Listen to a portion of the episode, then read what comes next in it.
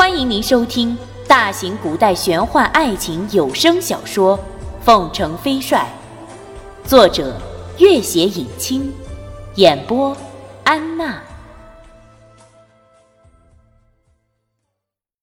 第一百九十集，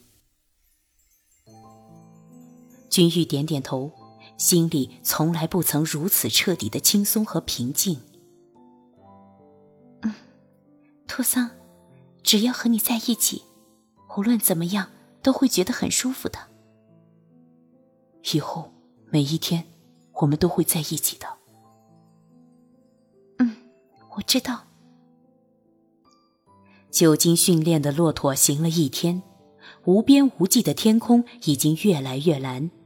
托桑抱着怀里的人儿，微笑道：“君玉，我们很快就会走出这沙漠了。”到我们想去的地方去了，很多人等着我们呢。对呀，我好想念先生和舒姐姐，他们也正在想着你呢。傍晚，他们已经到了约定的地点。托桑刚把君玉抱下来，站在地上，忽见前方两个人正加快了速度赶来，正是弄影先生和朱四怀。这时，两人也看见了拓桑和君玉，立刻跃下驼背，一人直奔君玉，一人直奔朱瑜。朱四怀惶恐地看着拓桑：“二公子他……你放心，朱瑜没有大问题，会醒来的。我来照顾二公子吧。”拓桑点点头，朱四怀立刻扶起了朱瑜。弄影先生停在君玉面前，细细的看他几眼，声音都有点颤抖。君玉，你总算还活着。君玉微笑着向他深深行了一礼。先生，我没事，您不要着急。弄影先生摸摸他的脉，又看看他的脸色。然后看看他肩头上那处伤痕，这伤已经没事了，先生，您不要担心。弄影先生这才真正的放下心来，深深呼了口气。伤处虽然不严重，但是也大意不得，需要细心调养一段日子，不然会严重损害身体的。好的，先生。弄影先生立刻又去查看朱瑜的情况，他摸了摸朱瑜的脉搏，又翻开他的眼皮看了看，摸出两粒药丸为他服下，对一脸慌乱的朱四怀道：“朱瑜几天后就会醒过来的，你好好照顾他就是了。”朱四怀原本十分担心。但见拓桑和弄影先生诊治了，都说没大问题，便也放心了不少。弄影先生又看了几眼朱瑜，再看看君玉，心里叹息一声，对拓桑道：“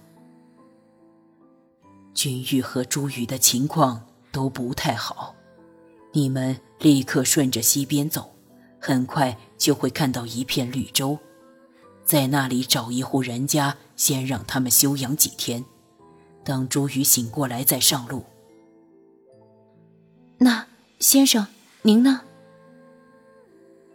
我在路过边境的时候得到急报，说朝廷得知你在沙漠里失踪的消息后，下令大军进入沙漠里搜索。我必须尽快设法通知卢林他们，已经有了你的消息，免得他们寻找不休。君玉想起大军如此大动干戈的搜索，真不是什么好事，立刻道：“好吧，先生，只是又要辛苦您了。”弄影先生看看拓桑，有拓桑和君玉在一起，他就完全放心了。君玉啊，舒真真和凤凰寨的人已经做好准备，一个月后启程，我们在约定的地点等你。这一个月里，你有足够的时间处理完此间的事情。我通知了卢林他们后，就不再来找你了。你和拓桑直接赶来就是了。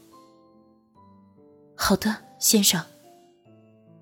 弄影先生看看昏迷的朱瑜，再看看朱四怀，忽然道：“朱瑜醒来后说他愿意，你们就和我们一起走吧。”朱四怀十分意外地看着弄影先生。二十几年前，他就认识这位当年名满天下的探花郎了。但是作为丞相府的卫士，二人从来没有单独交往过。他惊诧于弄影先生居然会邀请朱瑜和自己同他们一起去他们选好的乐土。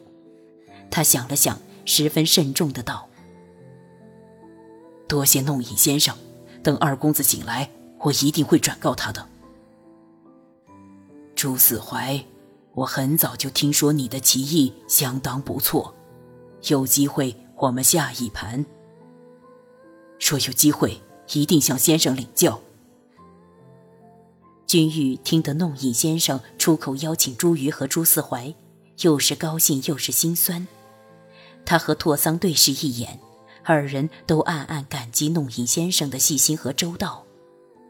弄影先生看他受损的面颊和恹恹的情绪，笑道：“ 君玉啊，你这些日子只负责好好休息，其他事情拓桑自然会替你料理的。”“好的，先生。”拓桑点点头，笑了，拉着君玉的手。弄影先生已经骑了骆驼，独自上路了。不一会儿，天空升起一股直直的狼烟，然后他每走一程就燃起一阵狼烟，这是向在沙漠里深入搜索的大军发出的信号。第二天清晨，众人已经来到了弄影先生曾路过的那片绿洲，借宿在一户当地人家里。众人早在刚刚追杀真木贴尔的时候，由于急奔和炎热。早已扔掉了外面的军服，轻装上路，也好，在这样的情况下，他们一入这片绿洲，才被那些热情好客的当地人当成了迷路的旅人。再加上拓桑和君玉都能够讲当地的方言，又将一头骆驼和骆驼带着的大量的物品送给了那家主人，主人立即兴高采烈地带了一家子外出采摘成熟的果子。正好将空了的屋子完全让给一众疲惫不堪的人歇息几天。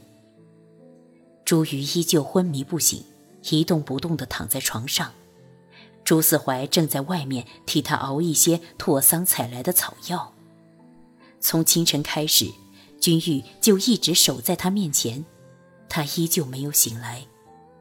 君玉伸手摸摸他的鼻息，听着他逐渐转过来的生机。心里又是高兴又是惶恐，他看着他紧闭的双眼，又摸摸他手腕上的伤痕，默默地看了一会儿，然后转身往外走。外面水草丰茂，瓜果飘香，牛羊成群，一座一座坚固的土墙院子掩映在密密匝匝的树林里，然后是大片大片的草地。已经是夕阳西下，远远的一座房子前面，一个妇女正在清理料草，不时往前方看看，似乎在等待着谁。看她那样一下一下的张望，已经带了点麻木的茫然，想必不知已经等待了多久了。过了一会儿。远远的，一个穿着赤金族军服的男子骑着瘸腿的马，一瘸一拐地往那个方向走去。那个妇人正好弯下腰倒草料，等到他抬起头再次张望时，那个男子已经下了马，大喊着他的名字冲了过去。原来，这个男人正是她等待已久的丈夫。现在，战争结束了。他终于衣衫褴褛的回来了。在这场持续了近半年的大战里，战火波及了整个北方广大的疆域。这里曾经被真木贴尔征服，也正是真木贴尔准备走出沙漠后，要聚集力量东山再起的地方。这里的大部分壮年男子都被编入了赤金族大军之中。这个幸存归家的男人，显然就是其中的一员。赤金族大军已经被完全击溃，真木提尔本人也葬身沙海。这个男人估计是败军中逃得快的其中之一，总算侥幸回到了家乡。可是战争后，还有多少人再也不能魂归故里了？